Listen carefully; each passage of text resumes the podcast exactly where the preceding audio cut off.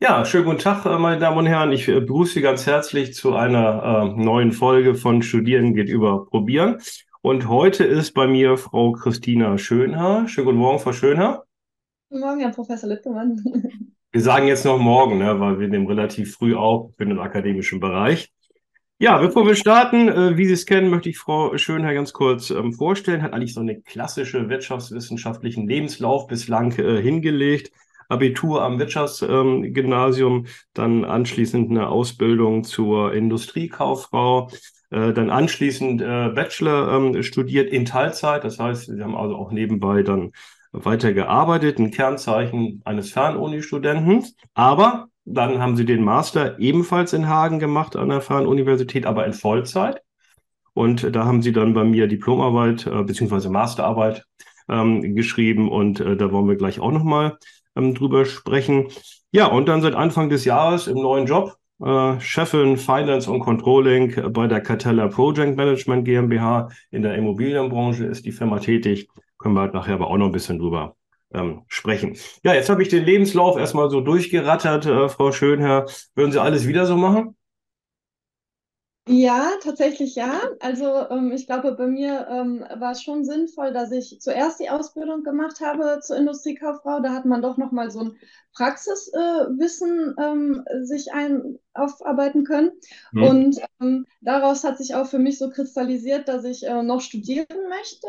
Ähm, und ja, Bachelorstudium dann in Teilzeit gemacht und parallel dazu gearbeitet. Ähm, so konnte man gut die Theorie mit der Praxis so ein bisschen verknüpfen. Ja, ja und dann war das Masterstudium in Vollzeit dann. Mhm.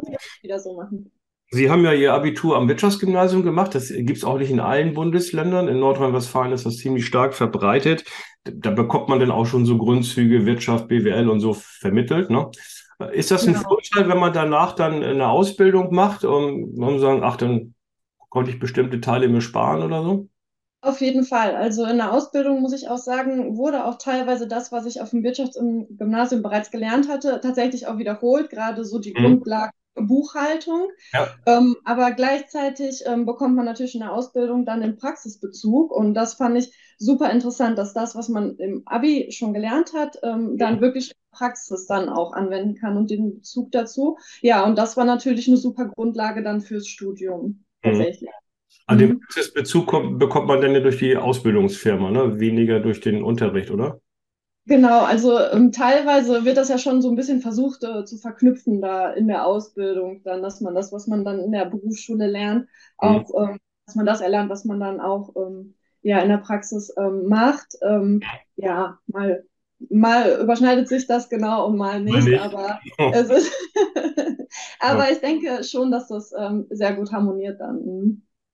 War das dann, äh, als Sie Ihre Ausbildung denn abgeschlossen hatten, für Sie äh, klar, dass Sie ähm, studieren oder ähm, ist das erst Ihnen dann so im Laufe der Ausbildung oder so gekommen? Oder war das so klar für Sie, ich mache nach dem Abi die Ausbildung und zack, dann studiere ich? Nein, dass ich ähm, noch studieren möchte, das hat sich für mich tatsächlich wirklich in der Ausbildung herauskristallisiert, mhm. weil man dann doch, ähm, muss ich halt sagen, Unterschiede gemerkt hat ähm, in dem, was Sachbearbeitertätigkeiten sind, also dass man mhm. oft ähm, Dinge ähm, ausführt, die einem quasi zugetragen werden. Und mhm. dann aber wirklich, dass diejenigen, die dann auch vielleicht studiert haben, eher dann auch Tätigkeiten durchführen können, wo man vielleicht auch mal selber Entscheidungen treffen darf oder mhm. auch Dinge erledigen darf, wo man auch ein bisschen mehr vielleicht drüber nachdenken muss, ohne dass ich jetzt die normale Sachbearbeiterstelle irgendwie degradieren möchte. Mhm. Ähm, aber ich denke schon, dass es da Unterschiede gibt und da habe ich für mich dann festgestellt, dass ich doch auch gerne Tätigkeiten ausüben möchte, wo man vielleicht auch selber mal länger über etwas nachdenken darf und dann auch eine Verantwortung übernehmen darf. Mhm.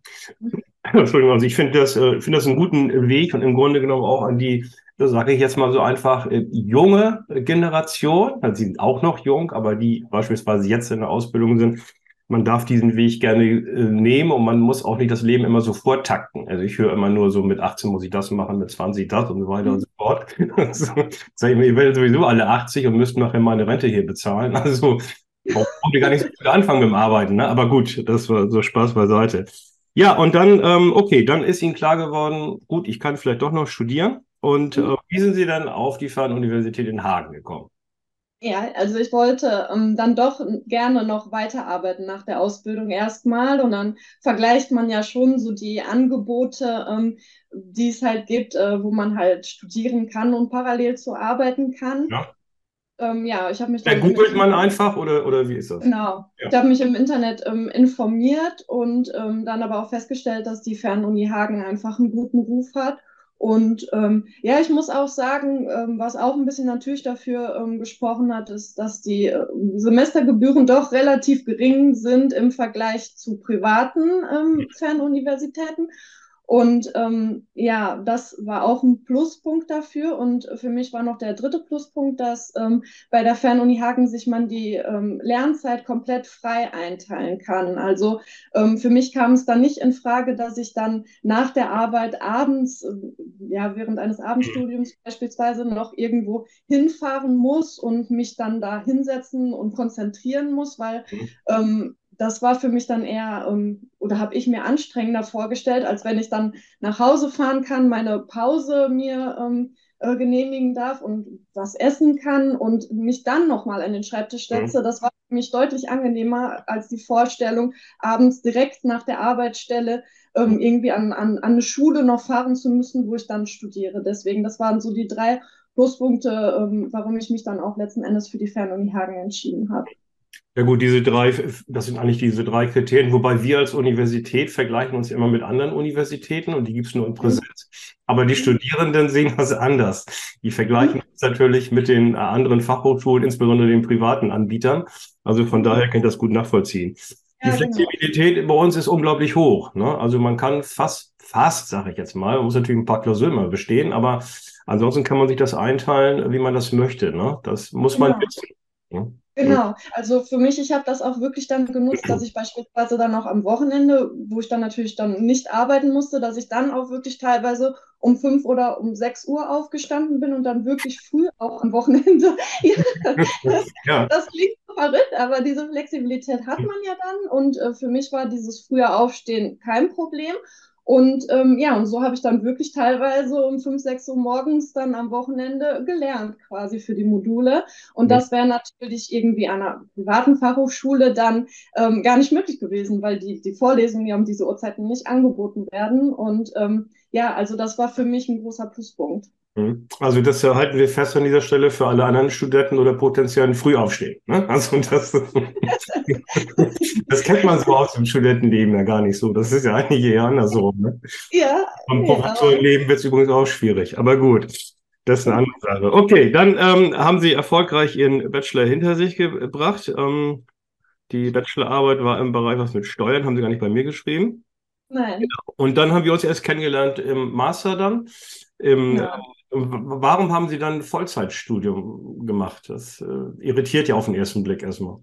Ja, ähm, ich habe dann festgestellt im Bachelorstudium ähm, während der Berufstätigkeit, ähm, dass ich letzten Endes ähm, den einzelnen Modulen nicht so gerecht werden konnte, wie ich es gerne wollte. Also ich muss schon sagen, also ähm, das Studium parallel zur Arbeitstätigkeit ist möglich und machbar. Also das, das Hm. geht auch, aber ich habe selber dann festgestellt, dass ich eigentlich gerne viel mehr Zeit in die einzelnen Module und in in das Erarbeiten ähm, der Lerninhalte investieren möchte. Und die Zeit hatte ich dann einfach nicht. Also Hm. äh, es gab bei mir einen Schlüsselmoment, da hatte ich in einem Skript, ähm, ich weiß nicht mehr welches es war, einen Begriff gelesen, womit ich direkt erstmal nicht anfangen konnte. Und dann habe ich dann gegoogelt, um ähm, halt äh, zu erörtern, ähm, was das für ein Begriff ist und bin da so ein bisschen hängen geblieben und habe mich da ein bisschen länger dran aufgehalten und gelesen und habe dann festgestellt, oh, ich habe eigentlich nicht die Zeit jetzt, ähm, mich länger damit zu befassen.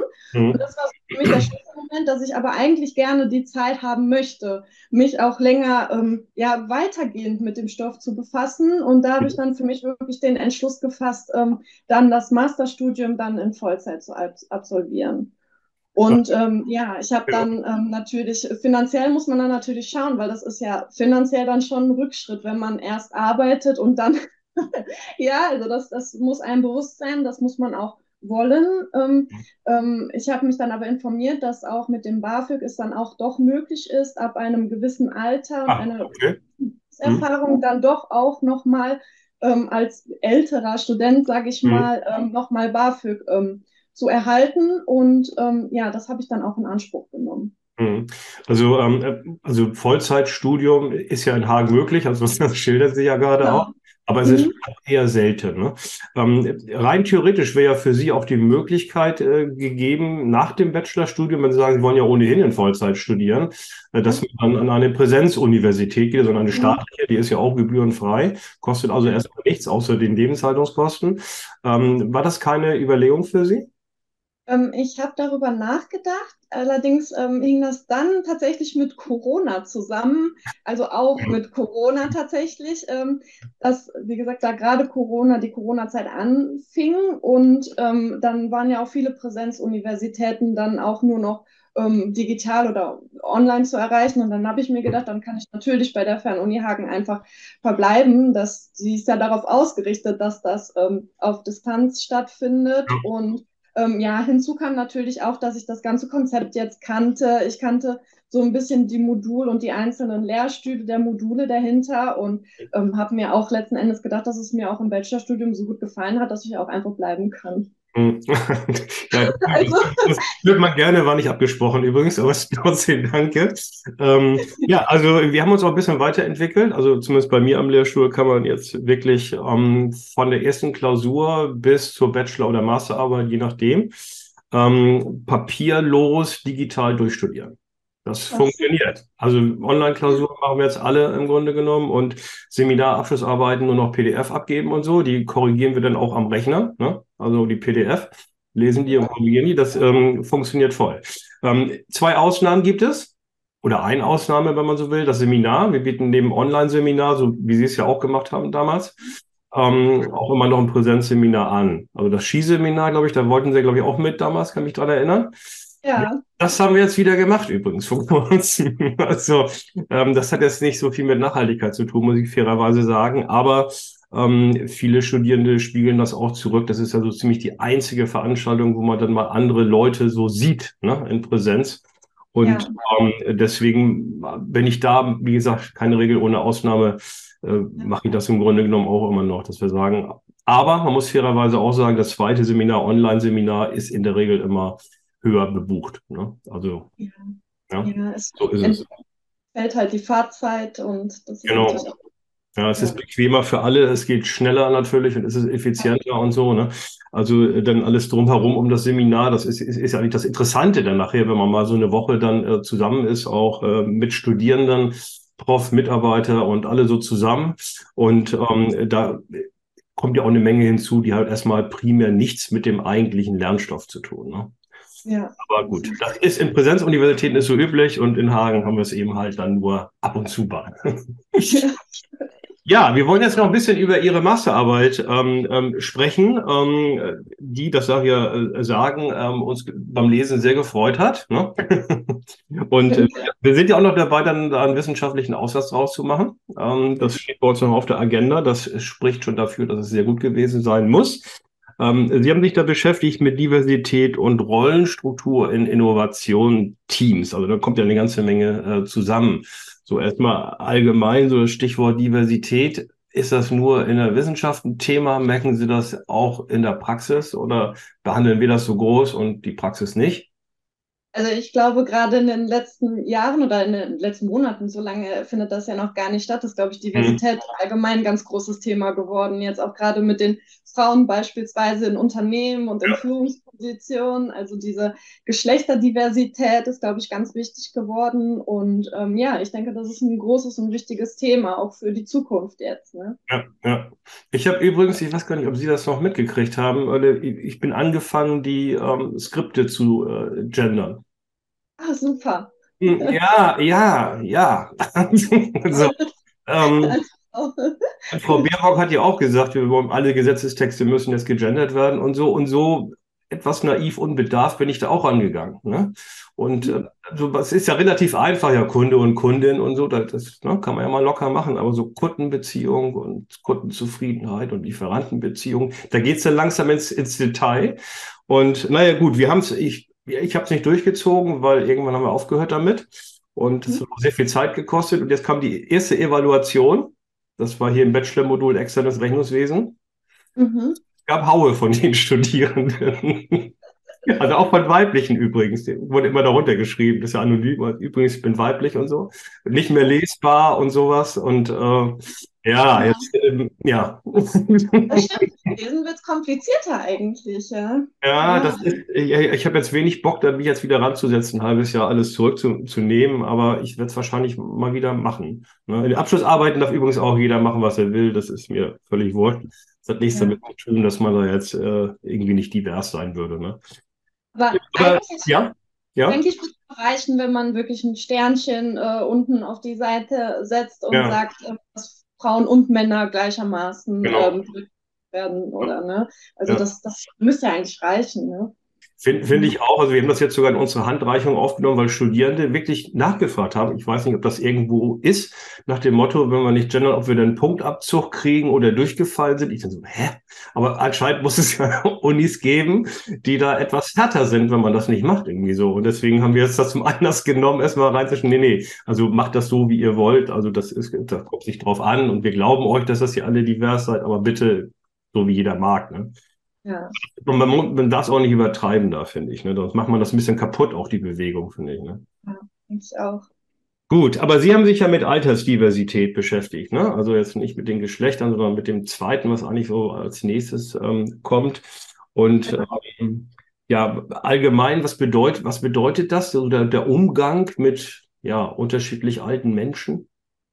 Ja, also ich denke, ähm, unterschiedlich alte Menschen haben ähm, andere Erfahrungswerte und ähm, andere Einstellungen, andere Meinungen, vor allem auch die unterschiedlichen Generationen, die ja dann auch ähm, dahinter stehen und ähm, kann halt irgendwo natürlich ähm, irgendwo auch ein bisschen zum Nachteil werden, weil sich die unterschiedlichen Generationen dann vielleicht auch nicht gut verstehen, nicht unbedingt einer Meinung sind, mhm. aber gleichzeitig kann es halt auch letzten Endes für, für ein Team beispielsweise auch zum Vorteil sein, wenn ähm, unterschiedliche Altersgruppen unterschiedliche Erfahrungen haben und mhm. ähm, ja, und die, wenn die dann zusammenspielen und gut zusammenarbeiten können, ähm, kann natürlich was ganz Großes und Gutes daraus entstehen. Ne? Es ist natürlich, denke ich, nur ein bisschen schwierig, dass, dass man da auch gut kommuniziert, dass, dass es zum Vorteil wird, diese Diversität und nicht zum Nachteil. Ne? Mhm, mhm.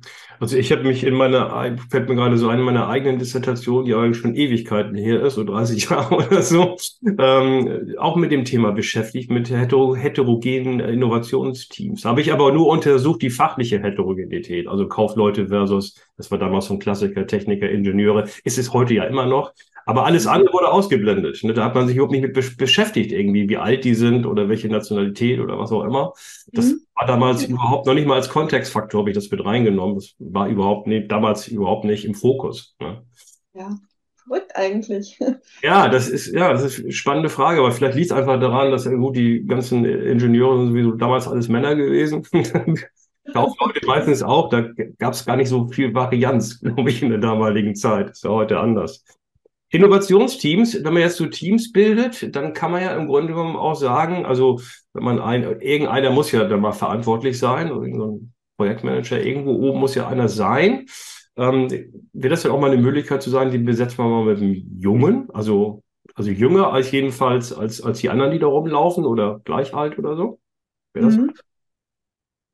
Ja, das äh, wäre natürlich schon sinnvoll, ähm, wobei da natürlich ähm, die Herausforderung äh, besteht, dass ähm, ja derjenige ähm, ganz andere Vorstellungen hat als ältere mhm. äh, Mitglieder und ähm, das kann eine Herausforderung sein, ne? aber mhm. auch, ein, auch ein Potenzial, weil vielleicht die Kreativität sich damit erhöht ne? Und letztendlich Innovation. Habe ich auch gerade gedacht, weil gerade an Innovation mal so einen älteren Projektleiter hatte, der schon 30 Jahre im Geschäft ist, irgendwie so, der neigt vielleicht immer ein bisschen zur Routine. Ne? Mhm.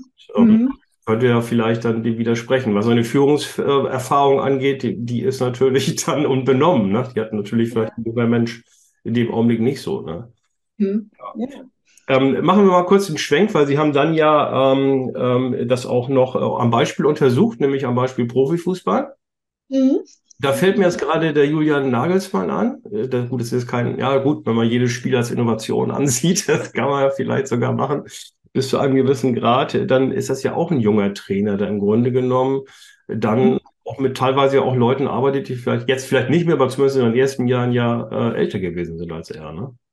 Ja. Ja, aber er als Jünger kann ja vielleicht eine ganz äh, neue Spielweise, eine neu, neue Ideen, neue kreative Ideen ähm, hereinbringen und mhm. äh, ja, und dadurch das äh, Spiel dann verändern. Ne? Mhm, mhm. Hat er, glaube ich, auch gemacht.